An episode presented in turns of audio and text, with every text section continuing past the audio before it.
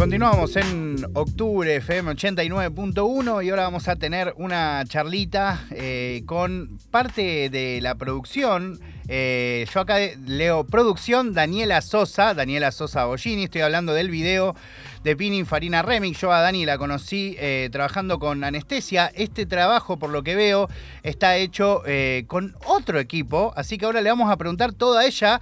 Hola Dani, ¿cómo te va? Facu Lozano desde acá desde octubre, ¿cómo andás?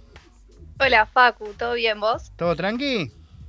Todo bien, por suerte. Muy atípico para una productora estar tranquila.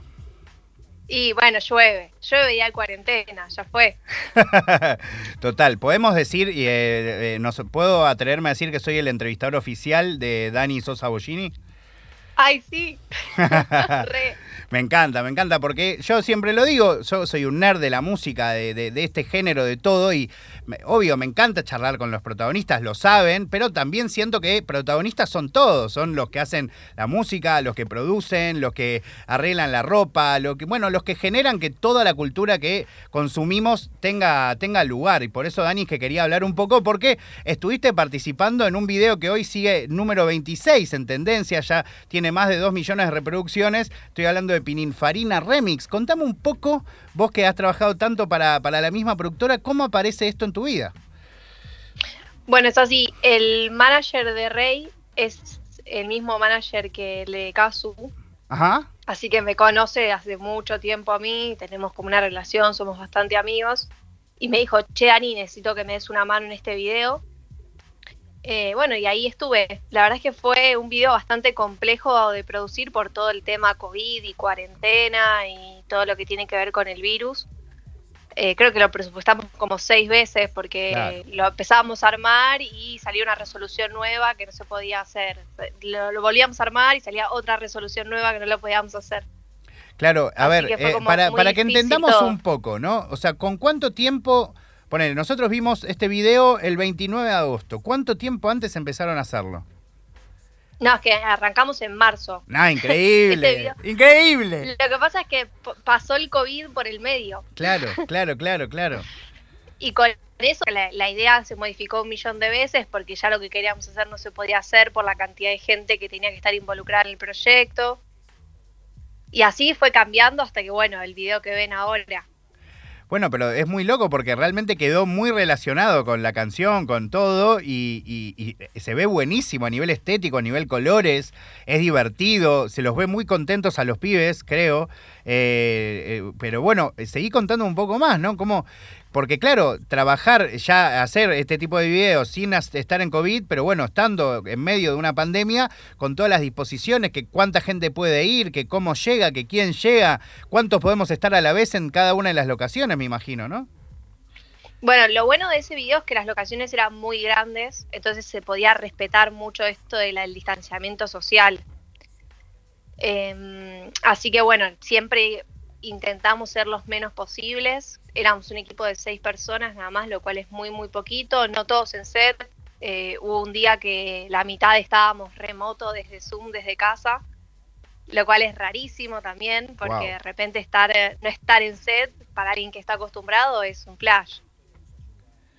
Em, pero bueno, nada, fue, fue todo como muy meticuloso y muy estando cuidando a todos, porque la verdad es que no, no queríamos exponer a nadie eh, ni, al, ni al virus ni a cualquier tipo de represalia que pudiera seguir, que pudiera salir por esto, ¿no? Totalmente. Eh, y bueno, me da curiosidad seguir preguntando. Por ejemplo, cuando en este caso eh, hay una conexión de color en la ropa, ponele, tan, tan particular, ¿es algo que termina sucediendo medio de casualidad o efectivamente arranca en la producción, en quizás eh, alguien que viene a aportar ropa? ¿Tiene que ver con cómo aparecen vestidos los pibes ese día? Me da mucha curiosidad también saber eso. No, no, todo todo está premeditado.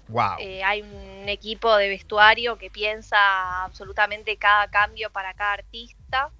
Obviamente que en rodaje después surgen cosas como por ejemplo que hay un artista que lo que se le lleva no le gusta o no le queda o prefiere usar su ropa.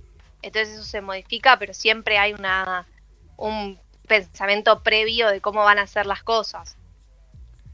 Quiero eh, volver a eh, repreguntar un poco, porque me dijiste esto del Zoom y medio lo pasé por alto, pero para eh, alguien que es productor, que realmente está todo el día así, con fire, yendo de un lado a otro, no sé, me imagino que haber sido mega como entre frustrante, como, como viste, condicionador, no sé cómo, cómo te habrá pegado el tema de no poder estar ahí resolviendo cada cosa. A mí me pegó muy mal, pero porque estoy muy acostumbrada a correr todo el día y de repente estar, no sé, 10 horas enfrente de la compu hablando con alguien para que les diga tal cosa o para que haga tal cosa fue como una cosa bastante extraña.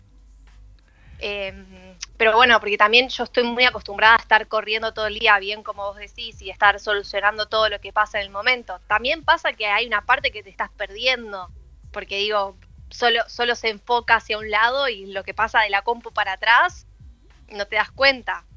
Claro, total, ya no es solo frustración, sino desesperación por no saber qué es lo que está pasando además.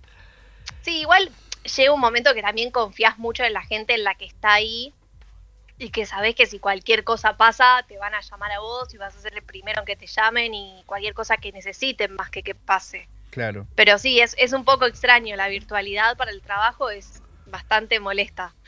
Bueno, no puedo tampoco eh, evitar preguntarte, yo te he visto siempre trabajando en anestesia, eh, has tenido la chance casi siempre de trabajar incluso hasta con la misma persona, si bien en anestesia no solo dirige Facu, pero tampoco que varía entre tantas personas, eh, Facu, Fede, como que va. Em, y acá también trabajaste como nada, si bien estaba Neo, que tal, ya lo conoces hace tiempo, estaba Duco, lo conocías al manager de Casu, pero también fue como una cosita nueva, ¿no? O sea, armar otra, otra estructura. Sí, es muy raro para mí trabajar con otros directores porque me pasa que, como vos decís, trabajar con Facu para mí es trabajar con mi otra mitad, porque nos conocemos hace tanto y sabemos tanto el uno del otro, que hay muchas cosas que no hay que decir, ¿viste? Que, que yo lo sé o por su expresión o por su tono de voz para dónde vamos. En cambio, de repente acostumbrarse a un equipo nuevo que yo los conocí el día que fuimos a filmar, así que imagínate, fue todo como una experiencia bastante extraña eh, fue un poco complejo. Pero bueno, nada, cuando, cuando uno hace su trabajo es medio que lo mismo después. ¿Te pasa de sentir cosas cuando empezás a producir una canción? De hecho, me acuerdo de haberte preguntado, ponerle cuando fue, o me contabas las, las, anécdotas de cuando se produjo Loca, ¿no? Em, y, yo sentía cuando vi esta canción, este remix particularmente, como que de alguna manera, un poco también por el momento en donde se dio, que fue tan difícil que se hiciera el remix, el video, todo, un artista nuevo que la está, que está haciendo como un eh, ahí un camino distinto para, intentar eh, ser más, más popular, tener más visibilidad, como que lo relacioné un poco, como que sentía que estaba todo empezando de nuevo en algún punto. Sí, sí, sí. Para mí fue muy lindo hablar con Rey y escucharlo a él con todos los miedos que, le pasa a un artista nuevo, ¿viste? Aunque él es un, pibe recontra seguro y que la tiene reclara y que sabe para dónde quiere ir, pero esas inseguridades que ya hace rato a mí no me pasa a pasar, ¿viste? Con, un artista. Claro. Eh, pero está bueno, es, muy divertido escucharlos como a los chicos nuevos hablar de, de, por ejemplo, escucharlo a Rey hablar de Duki Claro. Que son re amigos y se llevan re bien y tienen una re linda relación y todo, pero de repente Duki es Duki. Total, totalmente, totalmente. Y que de repente lo tenés ahí al lado y le tenés que bailar como, como que es re natural, ¿no? Claro, y de repente tenés que hacer que es tu mejor amigo, pero bueno, claramente no es tu mejor amigo. Eh, pero bueno, está bueno, siempre está bueno ayudar y, y darles una mano a los artistas nuevos. Por eso fue una de las cosas que yo le dije a Leo de una que sí, me parece que está re bueno que, de repente podamos apostar a la gente nueva. Totalmente, y además ya teniendo este aval, ya no solo el aval de Duco y Neo, el tuyo, el de todos los que estuvieron involucrados, que muchos también, bueno, incluso el manager de Casu, que están en la movida hace tiempo y que saben distinguir cuando aparece un talento que, que, requiere atención, ¿no? Claramente, claramente, sí. Bueno, y Rey es lo más, es un divino. Contame un poco más de eso antes de que cerremos, un poco más de, eso, del vínculo con él, ¿no? Que era el, más nuevo de todos, me imagino.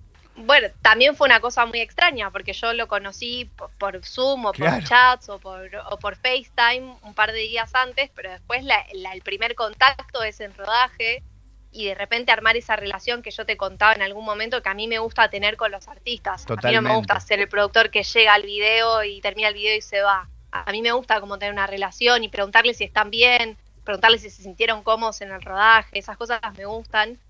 Y, y con Rey fue como todo muy fácil, fue todo muy, como que surgió todo muy espontáneo. Bueno, eh, no, no quiero sacarte mucho más tiempo, Dani, pero hay algo que es muy loco y muy lindo del video, que realmente se transmite como hace quizás un tiempo no se veía, como un nivel de naturalidad y de diversión en tanto en Rey como en Neo como en Duki, que parece que estuviesen en familia, ¿no? Eh, ni, ni, ni, filmando el video, los tres bailando muy tranca. No sé si tendrá que ver con la manija de estar también en medio de una cuarentena y de repente salir a bailar, pero realmente se, esa naturalidad, o, o, aunque los hayas conocido por Zoom, se, se logró transmitir también en el video.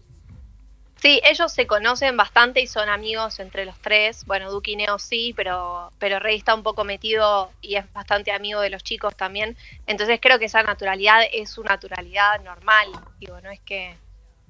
No, no hubo la sensación de que, de que Rey se tuvo que insertar en un grupo nuevo, para Claro, nada. Era claro. como un trío ya formado. También ellos se, ellos se juntaron a armar la letra, a armar el tema, a grabar el tema, entonces como que tuvieron muchas más situaciones de vínculo que por ahí nosotros que íbamos a filmar el video no teníamos. Totalmente, totalmente. Claro, tuvieron chances de ir eh, profundizando eso, totalmente. Claramente, claramente. Y bueno, nada, la verdad es que el video quedó re bueno. Yo estoy re contenta porque además desde Fortnite fue el primer video que hice. Así que era toda una experiencia nueva. Volver a Increíble. filmar para mí. Igual me flasha como Dani la- las experiencias que tenés, ¿no? Porque hemos hablado mucho, no, no solo en esta charla, y como la anterior, o sea, fue Fortnite, mega producción en no sé dónde, dos mil personas, como antes del COVID, no sé qué, y ahora con Rey, eh, ¿no? En un, eh, si bien vos me decís que las locaciones eran grandes, nosotros lo que vemos en el video es todo súper acotado, todo chiquitito, ¿no?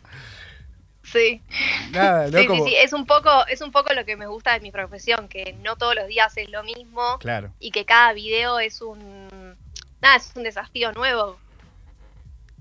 Verdaderamente, un, un desafío nuevo. Eh, bueno, Dani, te, te agradezco mucho eh, por la charla, como siempre, ya estaremos hablando. Ojalá que se termine pronto esto eh, y nos podamos juntar a vernos la cara, a charlar eh, cara a cara.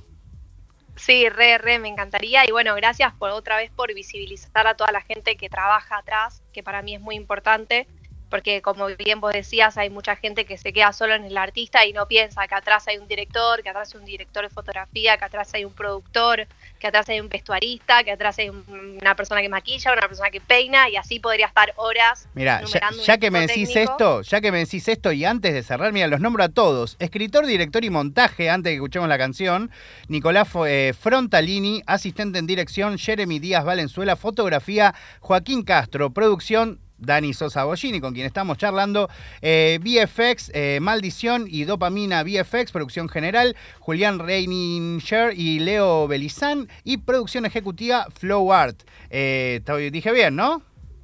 Sí, sí, perfecto. Bueno, gracias Dani, te mando un gran abrazo. No, gracias a vos. Les mando un beso. Chao, chao. Ahí estábamos hablando con Dani Sosa Bollini. eh, ella es como la mano derecha de Facu Balbe, han trabajado en casi todo juntos desde el comienzo de Anestesia, pero en este video trabajó para Paz Libertad, que es eh, la, la organización que hizo este video de Pininfarina Remix. La canción la vamos a escuchar ahora en octubre 89.1.